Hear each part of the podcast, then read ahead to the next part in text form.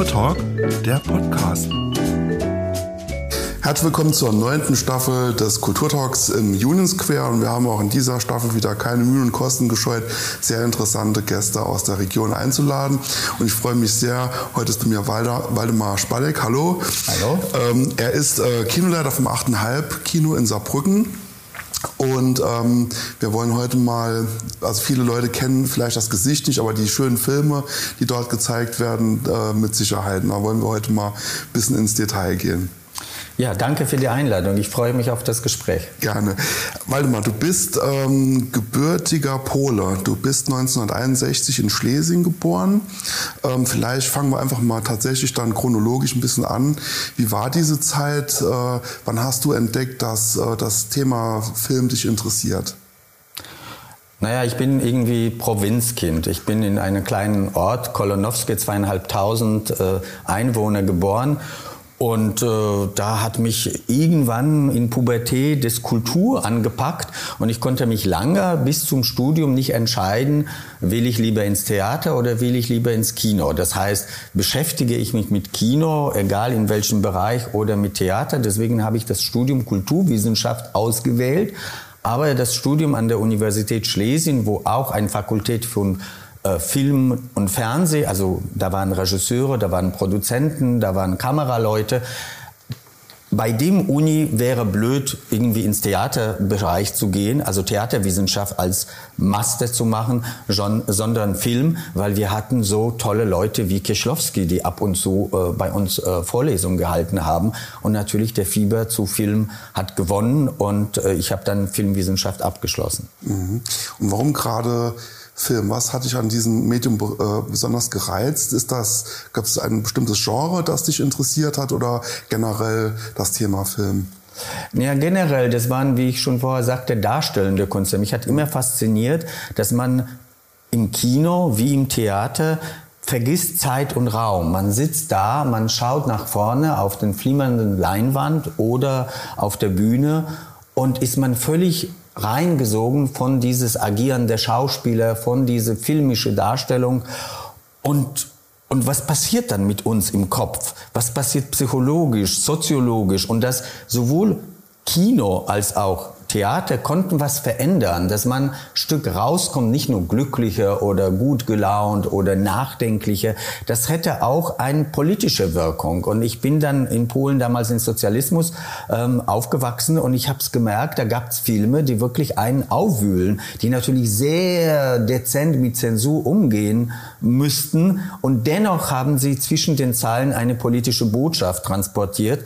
Und das hat mich immer bewegt. Das heißt, ich wollte eine, wenn im Kulturbereich arbeiten, dann in dem Kulturbereich, der sich sozialpolitisch engagiert. Mhm. War das eher der polnische Film oder hast du dich auch für internationale Produktion interessiert? Ja, natürlich habe ich mich für internationale Produktion interessiert und ähm, vor allem der Lieblingsfilm war der französische Film, der westdeutsche äh, Film war weniger präsent. Man musste, also war Wenders präsent, war Herzog präsent, aber zum Beispiel Fassbinder konnte man nicht beziehen. Man konnte eben nur in so Studiokino, sowas wie Programmkino wird man heute sagen, und dann musste man die Kopie von der Botschaft aus äh, und dann natürlich äh, mit Lektor wie Voice-Over, das dann praktisch, dass die Leute so diese komische Originalton hörten, der war ein bisschen weniger und dann das, der andere. Aber wir haben alle möglichen Strömungen und Polen war in 70er Jahre, wo meine Sozialisation kam, wo ich praktisch im Gymnasium war und ins Kino lief,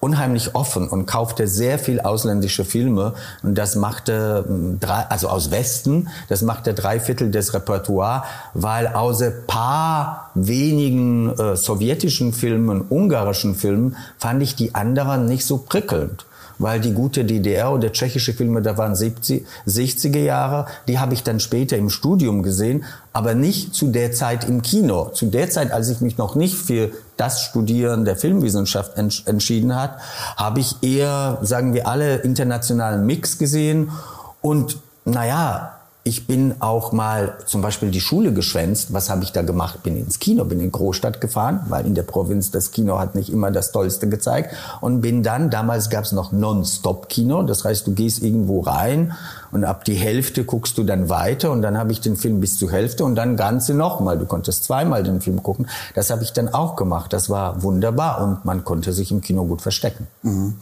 Ähm, wir haben gerade eben gesagt, du bist aus Schlesien, stammst du ursprünglich, ja. äh, wo es ja immer noch starke deutsche Einflüsse äh, gibt. Bist dann aber tatsächlich 1988 nach Deutschland gegangen, also mitten in der Wendezeit und hast dann tatsächlich den Mauerfall in Deutschland erlebt. Wie würdest du diese Zeit beschreiben? Wie hast du das erlebt? Naja, vielleicht zuerst, ähm, ich habe in den 70er nicht mit dieser Migration wie ein Jugendlicher damit gespielt. Und dann kam die Zeit des Solidarność, das natürlich große Hoffnungen geweckt hat. Und plötzlich wurde andere Literatur, äh, vielleicht wenige Kino, aber gerade was Bücher betrifft, andere historische Bücher, Sachbücher wurde diskutiert. Also ich ging 80 ins Studium, was sowieso eine Freiheit für jeden jungen Mann ist, Frau, wo man geht und durfte diskutieren und durfte widersprechen sprechen, anders als in der Schule. Und da noch das politische System wurde in Frage gestellt. Mhm. Und dann 81 war Schluss. Und dann kam so eine bleierne Zeit, eine Misere, sowohl wirtschaftlich als auch gesellschaftlich. Man fragt sich, warum bin ich hier? Was mache ich noch? Was kann ich bewegen? Jeder junge Mensch will was bewegen, will was auf die Beine stellen. Wenn, wann? Wenn nicht in der Jugend hat man die verrückteste Ideen. Ob sie alle realisierbar sind, ist was anderes. Und da ja, und ich wollte, der zweite Punkt, natürlich in den Jahren, ich habe mein Studium beendet 85 und dann bin ich nach Breslau gegangen, im Verleih gearbeitet, nachher nach Krakau. Aber es war unmöglich, damals in sozialistischen Ländern, in Polen, besonders in Großstädten, eine Wohnung zu bekommen. Das heißt, als sich diese staatliche äh, Wohngesellschaft Antrag gestellt hat, sie müssen 30 Jahre warten, wenn sie Kinder haben, nur 15. Also dachte ich, was soll's? Ja, ich habe ständig, um diese auf dem quasi Schwarzmarkt die Miete zu bezahlen, dazu gejobbt und so weiter. Und irgendwann sowohl die wirtschaftliche Misere als auch diese politische Misere. Ich habe, muss ich ehrlich gesagt, die Wende nicht kommen sehen. Ich habe mir 88 nie geträumt, dass ein Jahr später der Mauer fallen würde. Ich dachte, das dauert noch 10, 20 Jahre meines Lebens. Irgendwann war mir klar, in Gorbatschow-Zeiten, die Freiheit hat dazu bewirkt, dass diese starre sozialistische System Kommunisten hat angefangen, von der Zentrale auf zu korrodieren. Und dann dachte, okay, wenn jetzt das möglich ist, irgendwann wird er morsch und fällt alles zusammen. Aber dass das so schnell ist. Und als ich dann hier war, habe ich nicht gewusst, soll ich mich freuen, soll ich jetzt zurück, war das Fehler? Ich war völlig irritiert. Ich habe mich gefreut für die Leute in der DDR, aber dachte, was wird jetzt aus diesem Land? Ich war noch zu frisch, um überhaupt so gut deutsche Geschichte und, und deutsche Empfindlichkeiten mhm, ne, zu mental zu verstehen, mhm. nachvollziehen. Ich war gerade ein Jahr da. Mhm. Und dann hat sich Regner Saarbrücken verschlagen. War das die erste Wahl oder ähm, wie bist du hierher gekommen? Naja, ich landete natürlich als, also ich bin über die Aussiedlerverfahren gekommen, weil meine äh, Großeltern und Eltern sind äh, damals in Schlesien geboren im Rahmen diese deutsche Staates, ähm, die sind in 30er Jahre geboren, also war das ganz leicht, deutsche Pass und so weiter und deutsche Staatsangehörigkeit zu kriegen. Und über diese Verfahren gehst du über den Grenzdurchgang Lager Friedland. Dann heißt es, wo wollen Sie hin? Dann habe ich gesagt, wegen Film will ich nach München oder nach West-Berlin. Nee, wo haben Sie Verwandte oder Freunde? Na, Nordrhein-Westfalen und Rheinland-Pfalz. Nordrhein-Westfalen ist schon voll, Sie gehen nach Rheinland-Pfalz. Und ich landete in Daum. Und das war nicht so schlimmer Kulturschock am Anfang, weil einem, der aus den grauen Sozialismus kommt, erfreut jeder Markt, jeder Café, jedes und der Supermarkt. Das riecht anders, das ist alles bunter. Aber nach zwei Monaten merkte es, wie es anders ist, in Krakau zu leben oder in diese äh, Eifelprovinz. Und dann, dann per Zufall bin ich nach Saarland, weil ein Cousin hat hier Stelle gekriegt und wir haben rausgekriegt, es gibt eine gemeinsame Landesarbeitsamt, Saarland, Rheinland-Pfalz. Das heißt, da ich jetzt schon in Polen gearbeitet hat, stand ich unter den Finanzierungen des Arbeitsamtes, dürfte ich das wechseln und kam nach Saarbrücken und nach drei Monate Down war das Offenbarung. Es gibt Studentenkneipe, es gibt Programmkino, es gibt Staatstheater, es gibt Orchester, es gibt lebendige Kultur in diese Stadt und dachte ich, hier will ich, hier bleibe ich. Bewusst war mir noch nicht, wie die Saarländer ticken. Erstmal, ich will hier bleiben, aber ich komme drei Jahre später nach Berlin. Nur ich bin immer noch da. Mhm, okay. Und wie ist dir die Integration gelungen? Also auch sprachlich konntest du schon Deutsch oder hast du alles äh, neu lernen müssen? Nein, ich musste alles neu lernen. Ich habe zwar ab und zu was eingeschnappt, weißt du, so, so irgendwie äh, mir Worte gemerkt. Warum? Weil die Eltern waren natürlich zweisprachig erzogen. Die Großeltern, wir wohnten damals so ungefähr 20 Kilometer, also auch, also nicht wir, die Eltern, Großeltern, äh, von Grenze, von der polnischen Grenze. Das heißt, sie waren immer zweisprachig, weil der schlesische Dialekt ist eigentlich ein polnischer Dialekt mit vielen deutschen und tschechischen Einflüssen. Nur ich war die erste Generation und mein Bruder, die nicht Deutsch konnten. Und am Tisch, wenn man wollte, über Themen wie böse Nachbarn, Politik, äh, Sex, Geld sprechen, wechselte man auf Deutsch und dann merkte ich mir immer zwei, drei Wörter und ging zu Oma und sagte, Oma, was heißt das und das und das. Aber das kann man nicht als Deutschkenntnisse machen, äh, verstehen.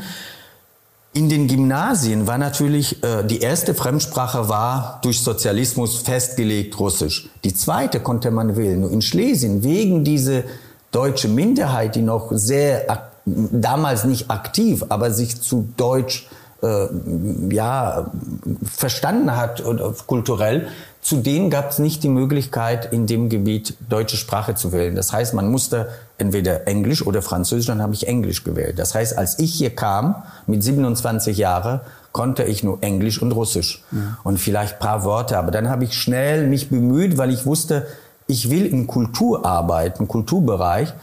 Dann die Sprache ist mein Werkzeug. Also ich muss so schnell wie möglich und so hochbegabt in Sprachen war ich nicht. Mhm.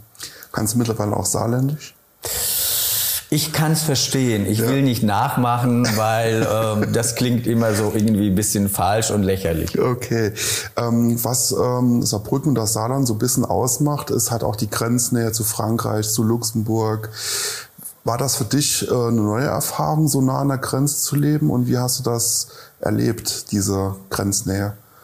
Also das habe ich erstmal sehr positiv erlebt. Äh, positiv in diesem Sinne, wenn hier in, äh, in Saarbrücken waren schon die Geschäfte am Samstag, damals noch in 90er Jahre um 14 Uhr zu. Man konnte nach Frankreich fahren und einkaufen gehen. Das war kein Problem. Äh, auch das, das äh, Wochenende-Leben in den Kneipen, ob Jazzkeller oder irgendwie äh, Kino, man traf immer wieder Franzosen, ja. Und das fand ich lebendig. Und dass man die Ausflüge machte, immer nach Frankreich oder auch nach Luxemburg. Das hat aber Jahre gedauert, bis ich gemerkt hat, was macht die Mentalität der Saarländer aus, diese ständig an der Grenze zu leben und natürlich historisch bedingt der Wechsel, mal zu Frankreich gehören, mal selbstständig zu sein, mal zu Deutschland, schafft eine Offenheit bei der Bevölkerung. Ich habe mich als Ausländer, weil man an meinem Akzent und an meiner Aussprache sofort gemerkt, nie ausgegrenzt gefühlt. Man war sofort in den Familien eingeladen, zu Freunden eingeladen, freundlich aufgenommen äh, und diese, diese Offenheit, die sich transportiert, auch diesem französischen Einfluss, Hauptsache gut gegessen, man geht viel aus und so weiter, das habe ich geschätzt, das hat bisschen zehn Jahre gedauert. Du hast gefragt nach Integration. Ich verstehe, dass zuerst macht man Job, Wohnung, äh, irgendwie Freunde zu finden, aber bis man innerlich ankommt, bis man alle kulturelle und gesellschaftliche Kontexte dieser Region oder dieses Landes, wo man emigriert ist, hinein versteht, das braucht ungefähr zehn Jahre. Ja. Und nach zehn Jahren wollte ich, also Ende der 90er, Anfang Nuller Jahren, wollte ich nicht mehr aus dem Saarland. Weil da habe ich gemerkt, mein Gott, äh, ich fühle mich genauso plötzlich wieder in diese französische Kultur. Zwar kann ich nicht Französisch, aber polnische Kultur war immer sehr beeinflusst. Die haben immer hochgeguckt auf die Grand Nation und so weiter. Und da habe ich wieder eine Brücke geschlagen zu der polnischen, zu den alten Wurzeln, weil am Anfang ist man sehr bemüht, sich anzupassen, integrieren und so weiter, nur Deutsch sprechen. Und erst nach zehn Jahren konnte ich aufatmen und dann habe ich sowohl mich wieder äh, gefunden in polnische Kultur, in, bei meiner Wurzel, auch, auch die, die Brücke darüber zur französischen Kultur. Und ich fühle mich so wunderbar europäisch. Wenn man mich fragt, bist du jetzt Deutsche oder Pole, sage ich, ich bin Europäer, Europa der Region. Das ist für mich die Zukunft. Mhm. Gut, manchmal kann die, die Suche nach der äh, Identität auch ein Leben lang dauern. Ja. Ähm, hast du mal drüber nachgedacht, nochmal nach Polen zurückzugehen? Nein, absolut nicht. Also ich freue mich jedes Mal dazu, besucht zu sein, aber gerade bei der jetzigen Regierung freue ich mich immer schnell wieder äh, hier zu kommen. Und äh, äh ich habe da, die Freundschaften wurden lau aus den alten Zeiten. Ähm, meine, mein Vater lebt nicht mehr, meine Mutter ist in Altersheim. Mit den Verwandten, man, man ist hereingewachsen in andere Kultur, andere politische und gesellschaftliche Kultur und die nicht komplett anders ist. Die ist vergleichbar teilweise mit gewissen liberalen Milieu in Großstädten in Polen, aber das sind Enklaven. Und sonst, mich wird zu viel äh, nerven. Ich, ich bin nicht gewöhnt, ständig diese Autozensur, die ich in Polen hatte, ausüben zu müssen. Ich bin gewöhnt, jetzt frei zu leben in, in allen möglichen Kontexten. Und es ist auch wichtig, ich bin hier gekommen und dann habe ich in Polen mein Coming Out erlebt. Das heißt, auch das spielt eine Rolle als schwul, ja, hier sich frei zu fühlen. Also ich habe das gerade Saarbrücken, Max Ophels Festivals und so weiter. Das war, das strahlt ein bisschen raus und, und, und diese Madame, dass man in diese berühmte Kneipe in Mainzer Straße den Ministerpräsidenten trifft, dachte, wow, was für ein Land. Und diese Sache, deswegen will ich hier und will da nicht zurück, gerade dass die PIS-Partei diese nationalistische, homophobe, auch teilweise frauenfeindliche, ähm, ja, europafeindliche Politik betreibt. Und das ist unmöglich. Also äh, mich zieht da nicht zurück. Und ich denke, ich will nicht aus Europa weit, das ist sicher. Aber es wäre zu spät, noch ein anderen Land zu wechseln. Zum Beispiel, du kannst mich fragen, willst du nicht nach Frankreich oder wäre nicht schöne Spanien oder Klima oder Italien? Nein, ich fühle mich hier im Saarland sehr wohl, will hier bleiben und ich will auf keinen Fall zurück nach Polen. Obwohl ich da gewisse Verbindung mental, psychisch, kulturell, sentimental habe. Mhm. Ja, Deutschland hat ja auch eine, also eine geschichtsträchtige Verbindung zu, äh, zu Polen. Ähm, und du hast gerade die aktuelle Regierung angesprochen. Wie würdest du denn das deutsch-polnische Verhältnis heute bezeichnen? Naja, wir werden äh, sehen, wie er sich entwickelt. Ich denke, diese neue Regierung, wir sind gerade äh, nach den Wahlen, ähm, wird bestimmt nicht viel bewirken können, weil die aktuelle Partei, diese PiS, äh, Prawo i Sprawiedliwość, also Recht und Gerechtigkeit, ironischerweise diese Name, ist sehr nationalistisch orientiert. Die werden nie aus EU austreten, weil die Zuwendungen, äh, die siehst du an jeder polnischen Straße. Überall steht diese Sternkranz, ja, gefordert von der Europäischen Union und so weiter. Da sind sie sehr Meister. Aber sie wollen sich immer ausgrenzen. Und natürlich man muss mit Nachbarn gut umgehen, man darf sich aber nicht verbiegen. Deswegen, ich würde mich wünschen, dass die Europäische Union viel stärker gegenüber Polen ist und sagt, ähm, ja, wenn bestimmte Reglement werden nicht eingehalten, zum Beispiel diese Trennung von äh, administrativen Gewalt und juristischen Gewalt, äh, dann gibt es bestimmte Zuschüsse nicht. Weil nur wenn es weh tut, werden sich die Länder irgendwie korrigieren. Dasselbe gilt für Ungarn. Ungarn, wollte ich gerade sagen. Da war es ja ähnlich. Ähm, Kommen wir noch mal ein bisschen zurück auf deine äh, berufliche Karriere.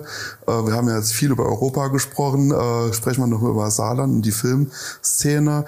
Ähm, über das Thema Integration haben wir gesprochen. Wie hast du hier beruflich Fuß gefasst? Was, was waren so die ersten Schritte und wie hat sich das dann zur äh, Programmdirektion beim äh, Kino 8,5 entwickelt? Naja, das war schon lange be beziehungsweise nicht so lange Weg. Ich habe erstmal natürlich entdeckt Kamera an der Berliner Promenade, die ursprüngliche Kamera. Äh, Studio für Filmkunst, bin direkt dahin, habe gesagt, ich bin Filmwissenschaftler, damals Englisch, ich kann alles machen, äh, mir ist egal, was ich verdiene. Hauptsache, ich darf hier immer umsonst ins Kino, weil okay. Kino ist auch eine schöne Möglichkeit, Sprache zu lernen. Ja. Und dann wurde ich dann aufgenommen, habe da gejobbt. Zwischendurch war ich noch UT, dann wieder in Kamera. Und dann habe ich gedacht, ja, wie geht's beruflich, als ich die Sprache einigermaßen beherrschte, also die Sprachkurse waren zu Ende.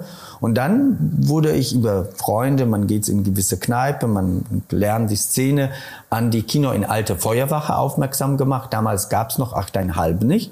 Und dann habe ich dem Verein beigetreten und habe da äh, mich ehrenamtlich engagiert, wollte immer eine Stelle haben. Sehr schnell habe ich gemerkt, die Unterstützung der Kultur ist nicht so, gerade der bisschen alternative, kleine Basiskultur, so wie er sein soll. Und dann dachte ich, na ja, aber es gibt die wunderbare Maßnahme ABM, warum nicht?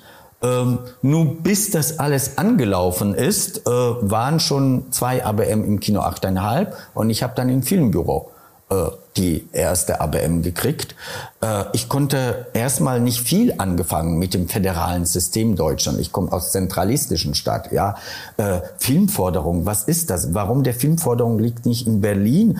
Äh, da wusste ich, es gibt ein FFA und jeder Land betreibt was Eigenes, hat die kulturelle Hochheit. Das war alles neu und da war ich zuständig erstmal für die Beratung, die Leute die Anträge stellen auf Filmforderung. Das Filmbüro ist damals aufgetreten für Filmforderung in Form der Selbstverwaltung. Ähm, das hat natürlich die Gelder des Ministerium vergeben, aber das Gremium haben wir von Filmbüro bestimmt, gewählt und das Gremium unabhängig als Empfehlung gesprochen dem Minister und der Minister hat das dann diese Bewilligung unterschrieben. Wir müssen die Anträge im Vorfeld kontrollieren, die Leute beraten und das hat mir äh, ja, es hat mich geöffnet wiederum oder ich konnte neue Sachen lernen in anderen Bereichen des Films als Distribution. Ich habe in Polen im Verleih gearbeitet oder Kino, was ich kannte über 8,5 oder Kamera. Wie Kino funktioniert, ist eigentlich relativ einfach. Und dann äh, habe ich heute, aus heutiger Sicht rückblickend, bin ich sehr dankbar, im Filmbüro zu arbeiten. Ich habe die filmpolitische Szene, die diverse Filmbüro, die FFA, die verschiedene Sitzungen, äh, filmpolitische, verschiedene kleine Kämpfen, äh, Filmforderungen gesetzt. Das alles wurde in diesen Jahren quasi ein verlängerter kultureller Sprachkurs weiter. Dann leider wurde das Filmbüro bisschen runtergefahren, 95 ich war der Letzte, der kam. Ich musste der Erste, der gehen. Verständlich. Ich war noch jung, konnte irgendwie vieles finden. Und ich habe nur quasi äh, das Büro gewechselt innerhalb dieser Kultur- und Werkhof Nauwiese 19. Ich bin zu Kino 8,5, wo ich sowieso engagiert war. Gerade wenn es um gewisse Reihe, Gestaltung ging, aber nicht praktisch gearbeitet. Und dann habe ich äh, ja mit Ingrid Kraus, vorher schon gut befreundet, weiter das Kino geführt. Mhm. Kannst du mal das Kino 8,5 beschreiben für alle, die noch nicht da waren? Naja, das ist ein, von außen wird das wahrgenommen als ein Werkstattkino oder Programmkino. Werkstattkino passt besser. Programmkino ist es so, dass werden Filme gezeigt, äh, die nicht Mainstream sind, also nicht in erster Linie äh, auf kommerzielle Gewinn ausgerichtet sind, diese Filme werden dann oft in Reihen gezeigt, aber in klassischen guten Programmkino, was in Saarbrücken Kamera 2 ist, werden verschiedene, werden Dokumentarfilme gezeigt und Spielfilme gezeigt, aber das Kino muss selbst überleben, das heißt, sie muss genug Einnahme haben, um Betrieb wirtschaftlich irgendwie weiterzukommen, also mindestens nicht pleite gehen. Und dann habe ich gelernt, diese Form kommunales Kino. In Polen gab sowas wie Cineclub, was auch in Frankreich ist. Das heißt, Institutionen, die wurden gesponsert, unterstützt. Kino 8,5 ist auch unterstützt vom Land und von der Stadt. Äh, und diese versuchen das Programm noch, sagen wir, intellektueller zu gestalten. Also Filme, erstmal alle möglichen Kategorien, auch Animationsfilme, auch äh, Kurzfilmprogramme, auch äh, viele Dokumentarfilme nach gewissen Themen, die vielleicht nicht gerade so gesellschaftlich populär ist. Und man sucht sich immer Partner nach außen. Also man sucht sich Partner und sagt, durch den Partner gestalten wir gemeinsam zum Beispiel eine Filmreihe zu irgendeinem Thema. Der Partner besorgt manchmal Projektgelder und erwirbt in Kreisen, die vielleicht von sich selbst nicht sofort die Klientel von Kino 8,5 werden. Mhm. Und so ist unser Programm über die Jahre gewachsen. Es ist ungefähr 70 Prozent sind Filmreihen, Sonderveranstaltungen mit Kooperationspartner. Die haben immer auch eine Bildung Charakter, weil es gibt immer eine entweder Einführung oder eine Diskussion oder mindestens eine kurze Begrüßung mit bestimmte Hinweise. Und das unterscheidet uns sehr stark von den anderen kulturellen Kino wie Filmhaus oder Kamera 2, wo auch tolle Filme laufen. Aber bei uns kannst du Film, Filme zu Thema Rassismus, zu Thema Raum, zum äh, äh demnächst jüdische Filmtage oder äh, neue polnische Filme, wo immer wieder sie werden begleitet Je, früher war, haben wir auch viele Regisseure eingeladen. Jetzt ist das so, langsam fangen wir wieder an, aber wir machen Online-Diskussionen, was für uns wichtig ist. Das heißt, du nimmst aus so einer Veranstaltung viel mehr mit. Mhm. Nicht nur den Film zu erleben, aber in der Einführung wird dir ein breiter Kontext dargestellt oder mit der Diskussion mit dem Regisseur oder Schauspieler kannst du etwas reinblicken, wie war die Auseinandersetzung mit diesem Thema, mit dieser Materie während der Dreharbeiten? Oder wie kam zu dieser Gestaltung? Oder wie entsteht, also bisschen hinter der Kulisse schauen. Was hat erlaubt der Regisseur den Schauspieler? Wie tolerant ist? War Improvisation? Oder warum gerade diese Form? Zum Beispiel kann man mit Kamera reden. Und da so, ich will nicht sagen, wir betreiben eine Education cinématographique, um schön französisch zu sagen, aber wir versuchen diese Filmbildung und Vermittlung der Filmgeschichte. Das ist wichtig. Also Klassiker laufen fast nur bei uns, also in Saarbrücken. Mhm. Und da in jedem Programm triffst du Klassiker. Da machen wir nicht Unterschied, ob es deutsche oder europäische oder amerikanische, weil ich denke, das Wissen über Filmklassik ist wichtig, weil nur dadurch verstehe ich neuen Filme, zum Beispiel bei Tarantino. Diese ganze Anspielung, diese ganze Zitate. Ich habe mehr Spaß bei den Filmen, wenn ich natürlich im Hinterkopf das Wissen oder die Kenntnisse der Filmgeschichte habe. Mhm. Und was ist die, äh, die Aufgabe eines äh, Kinoleiters bei, diesen, bei dieser ganzen Sache? Das sind so zwei Sachen. Einerseits ist äh, diese Programmierung ja. und andererseits, das mache ich zusammen mit Ingrid Kraus und andererseits ist es die Geschäftsführung. Das machen wir auch zusammen. Wir teilen uns dann Sache, zum Beispiel der eine macht Buchhaltung, der eine die Überweisung, der eine macht Abrechnung, der eine stellt der Anträge, weil wir viele Projektanträge machen. Also du musst dann genau gucken, bei diesem sehr komplizierten Gebilde, was bei uns ist, wir kriegen ungefähr die Hälfte, das ist institutionelle Förderung, Stadt, Land mhm. geteilt. Und die zweite Hälfte müssen wir erwirtschaften. Aber davon ist immer noch die Hälfte Sponsoren, Projektgelder, spezielle Anzeige, äh, Mitgliedsbeiträge und so weiter. Ja, oder Gelder aus FFA oder Europa Cinema. Und das musst du alles irgendwie steuern. Das kommt nicht alleine. Du musst immer wieder neue Projekte generieren mit dem Blick aufs Inhalte, Kommen sie in Gesellschaft an? Sind, ist das Bedürfnis in Saarbrücken? Kann ich Kopie besorgen? Weil heutzutage durch diese digitale Kino kann ich auch Blu-ray spielen. DVD nicht, aber Blu-ray. Aber ich brauche erstmal ein Material und dann kann ich irgendwo nach London, Paris, Madrid, USA die Rechte überweisen. Das war in analogen Kino nicht möglich. Die Kopie war 20 Kilo schwere Kiste mit Celluloidstreifen und alleine der Transport hat Unmengen gekostet. Mhm. Zeigt ihr noch analoges Kino? Ja, zeigen wir noch. Also so glaube ich, wir sind das einzige Kino in Saarbrücken oder im Saarland, das regelmäßig zeigt. Kino Werkstatt St. Ingber zeigt auch, aber glaube ich nicht so oft. Wir mögen das. Dennoch ist bisschen Sorge über diese Know-how. Mhm. Wie lange werden wir noch Vorführer haben, die das können? Die Maschinen sind noch da. Auch da wird in zehn Jahren immer weniger äh, Ersatzteile geben, weil das wird nicht mehr produziert, aber man hat Kontakte zu anderen, die äh, ein Projekt aussortiert haben. Das wird noch gehen. Aber wir merken, es geht um das Know-how. Vor allem, wir spielen jetzt keine irgendwie alte Kopien. Das sind alle, wenn wir 35 Millimeter spielen, Archivkopien. Das ist so Heiligtum. Du musst dann sehr genau damit umgehen. Und da habe ich immer ui, ui, ui, weil die Vorführer in manchen Monaten spielen wir zweimal und manchmal dann drei Monate wieder kein 35. Das heißt, die Übung macht einen Meister. Und wenn man nicht übt, äh, dann ist das Kenntnisse, die sind auch unsicher. Aber ich finde, es ist wichtig, weil wir sind sehr gewöhnt auf diese digitale Look. Alles ist perfekt scharf. Der Ton ist ideal. Und dann kommt 35 und da kommt ein Zuschauer und sagt, das Bild ist ein bisschen nicht so scharf. Können Sie das einstellen? Ja, das geht nicht. Das ist so. Ach, warum der Ton war so mies? Ja, weil der Film ist aus 60er Jahre, war noch Mono. Unmöglich, ja, aber deswegen müssen wir immer den Zuschauer vor, vor so einer Projektion 35 sagen, übrigens, es ist 35, das ist historisches Material, beachten Sie, dass Sie nicht diese Schärfe, nicht diese Tonqualität haben. Dennoch, so war's Kino damals. Mhm. Und Sie sehen eine Kopie, zwar restauriert, nicht so abgenutzt, aber mit diesen, und mit diesen allen Unzulänglichkeiten oder besseren Sachen. Und wir sagen auch, und wenn Sie paar Streifen sehen, das nennen wir jetzt nicht Kratzer, das nennen wir Artefakten. Mhm. Und diese Artefakten gehören Jahrzehnte zu Kinoprojektion. Mhm. Nur ab der 10er Jahre, weil eigentlich die Digitalisierung hat begonnen 2010, 11, 12. Erst dann sind sie verschwunden. Mhm. Aber die jungen Leute kennen keine andere Projektion. Mhm.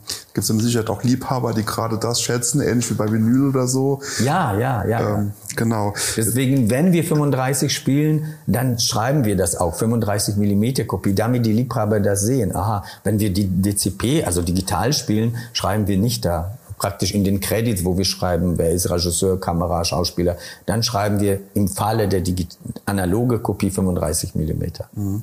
Das hast du eben gesagt, ihr müsst einen Teil eurer äh, ja, äh, Einnahmen halt selbst irgendwie generieren.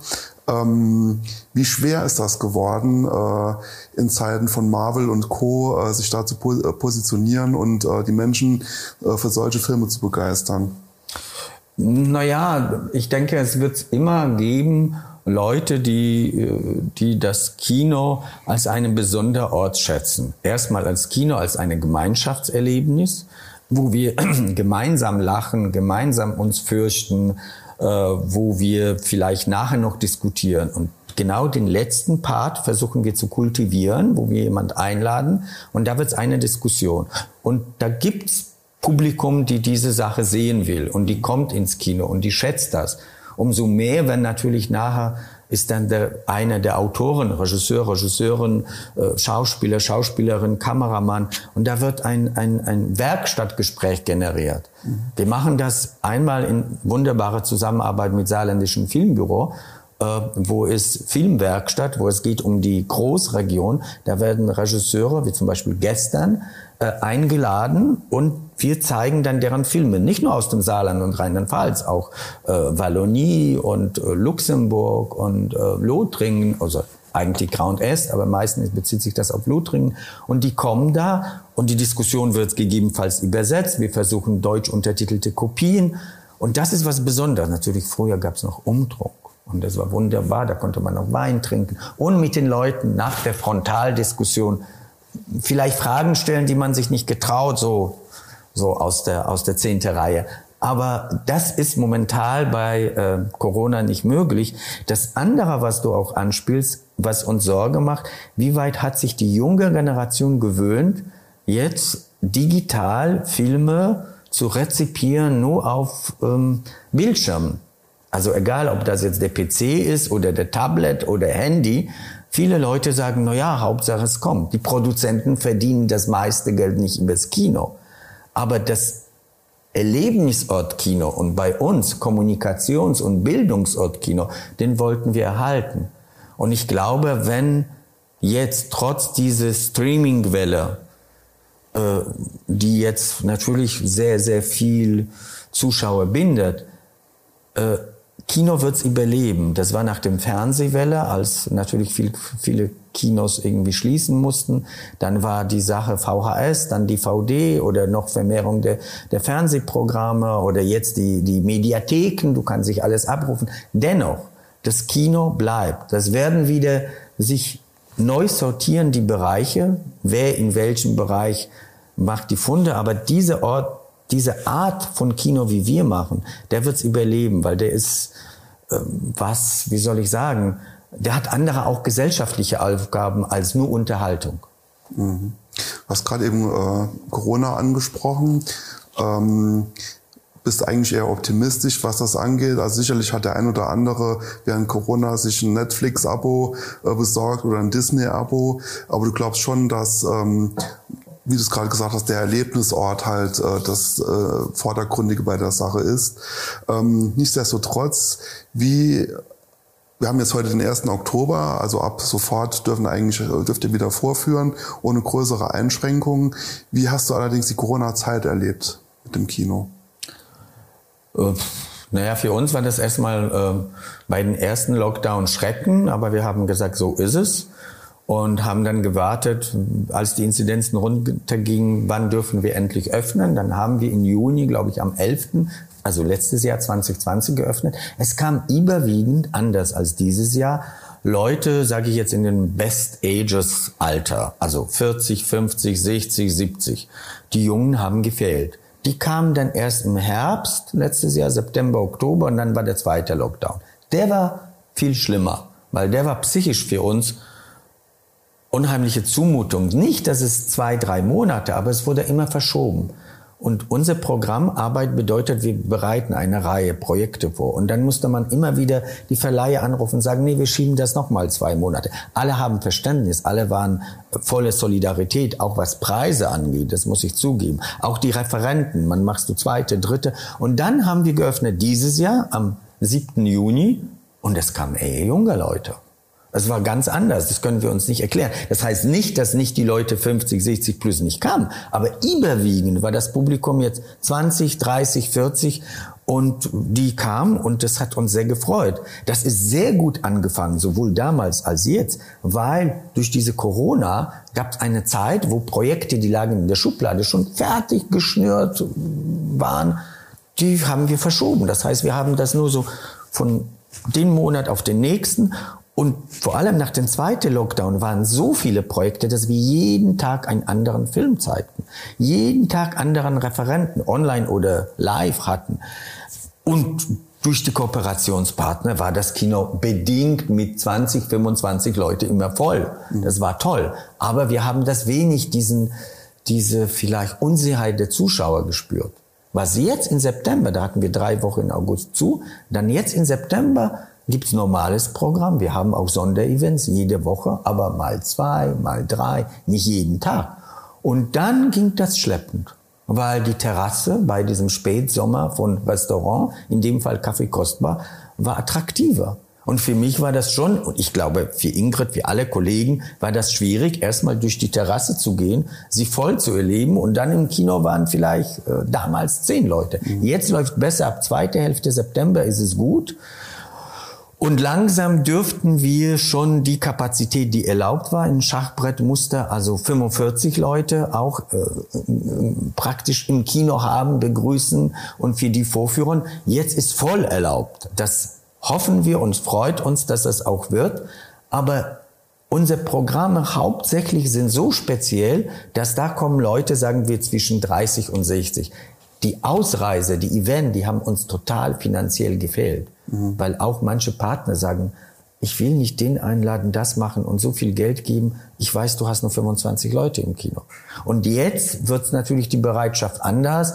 Und ich denke, jetzt kommt es auf die Empfindsamkeit der Zuschauer. Wird das den Leuten zu viel? Jetzt Rechts sitzt einer, links sitzt einer, vorne, hinten und die sind alle noch ohne Masken. Zwar alle getestet, geimpft, was auch immer.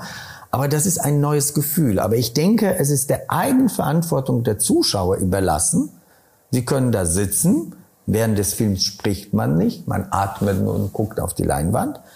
Aber wenn man auf die Toilette oder wie auch immer Getränke kauft, Kinoacht halb bis klein, niemand ist verboten, die Masken wieder aufzuziehen und draußen sowieso ausziehen und so weiter. Das heißt, es ist der Übergangsbereich. Aber für uns ist es gut, dass wir müssen endlich nicht die Leute so nach entsprechenden Muster setzen in diese Saal. Das war schon zeit- und personalaufwendig. Mhm. Klar, immer einer musste der Platzanweise sein, sonst hatten wir das nicht. Und das vielleicht jetzt ist nicht mehr möglich. Ich glaube, die Leute werden sich trotzdem ein bisschen entfernt sitzen, wenn wir zum Beispiel bei unseren 80 Plätze nur 40 haben. Die werden dann aufpassen, außer die zusammen, die gehören. Aber das freut uns, aber wie das Publikum reagiert, werden wir sehen. Mhm. Ähm also es geht auf jeden Fall noch mal weiter jetzt. Ähm, was erwartet uns denn im Herbst, Winter im Kino 8,5? Naja, die Reihen, die wir, also wir haben jetzt im Oktober jüdische Filmtage. Dann läuft diese neue polnische Filme, eine Reihe, die hat schon im September begonnen, läuft weiter. Dann haben wir eine kleine Reihe mit vier Filme, afrikanische Filme in Zusammenarbeit mit Institut d'études françaises ähm, und der Romanistik. Ähm, dann später im Winter haben wir wieder kanadische Reihe, also Filme aus Kanada, sechs Filme aus Frankophon und Anglophon Kanada. Dann haben wir Kuba in Film, was wir jedes Jahr machen und äh, ohne Gäste wahrscheinlich, weil das ist, das muss man so früh planen und wir wussten nicht, wie das äh, aussehen wird. Aber mit, mit neuen kubanischen oder auch Klassikerproduktionen, die wir mit der Hispanistik machen, ja, das ist jetzt das, was mir so schnell, spontan mhm. einfällt, aber äh, das ist schon, und natürlich Einzel, Einzelveranstaltungen auch. Wo kann man das Programm finden? Das Programm findet man natürlich im Internet www.kino8,5.de ja. und wir haben noch altmodisch, glaube ich, als einzige Kino richtig gedruckte Programmheft. Schade, ich habe jetzt nicht dabei mit unserem Logo, äh, die wir selbst gestalten, die meine Kollegin Ingrid Kraus wunderbar gestaltet. Äh, und den legen wir in allen möglichen Kultur relevanten Stellen wie Bibliotheken, ähm, VHS, äh, Rathaus und auch Kneipen, wo wir denken, das kulturinteressierte Publikum da frequentiert. Mhm. Jetzt äh, ist unser Gespräch, hat schon fast Spielfilmlänge. Äh, zum Schluss frage ich immer unsere Gäste, welches Ding sie mitbringen, eine Sache, die sie inspiriert, die ihnen etwas bedeutet. Äh, deine Sache findet im Kopf statt. Hast, was hast du uns mitgebracht? Naja, was mich inspiriert, sind Filme. Aber Filme, ich konnte jetzt keine DVD jetzt irgendwie halten, konnte ich, aber das ist nur das Material, ja. Aber das Film entsteht erst dann, wenn er vorgeführt. Für mich am besten im Kino natürlich, nicht in, wo wir in diesen dunklen Raum, in diese Platonhöhle praktisch von den Träumen reingesogen wird, wo starke Identifikation entsteht oder, oder, oder emotionale Aufwühlung und so weiter. Und das ist das ist das, was, was, was mich immer fasziniert, weil Kino entwickelt sich weiter, entwickeln sich neue Filmformen. Es ist, und Spaß macht sowohl die Klassiker zu sehen als auch die neue. Äh, wahrscheinlich würdest du jetzt fragen, welche ist dein Lieblingsfilm? Die wechseln auch. Also ich war früher mehr Fan von Visconti und dann kam das mehr auf Fellini und so weiter. Das liegt bisschen an der Klassik. Ich bin schon 60 Jahre alt, also klar, meine filmische Sozialisation fand in der 70er Jahre und später statt. Ähm, aber ich mag auch, auch neue Filme, die, die, die praktisch anderer Form experimentieren und anbieten. Äh, die, die, die, die, die die nicht jetzt genremäßig wie der James Bond, nicht gegen James Bond. Aber das ist relativ klar. Aber auch er verändert sich. Und das ist das Tolle. Das Kino bleibt nicht stehen, weil sie reagiert sowohl auf die künstlerische Impulse aus anderen Sparten als auch auf gesellschaftliche Veränderung. Soll ja auch bald einen weiblichen James Bond geben. Genau. Schauen wir mal, wie das, wie das wird. Aber du hast mich noch auf eine gute Idee gebracht. Was ist dein Lieblingsfilm? Äh, ja, das habe ich eigentlich äh, eher erwartet, aber ähm, also früher war das, also nicht Lieblingsfilm, den Film, der mich am meisten beeindruckt, den ich auch in meiner Magisterarbeit viel beschrieben war, Tod in Venedig von Lucchino Visconti. Ähm, dann war Antonioni Blow Up, dann später war das der, der gewechselt hat. Äh, dann, dann waren, weiß ich, äh, Liebe ist stärker als der Tod von Fassbinder. Also es gibt verschiedene Sachen, die, die einem ja irgendwie inspirieren.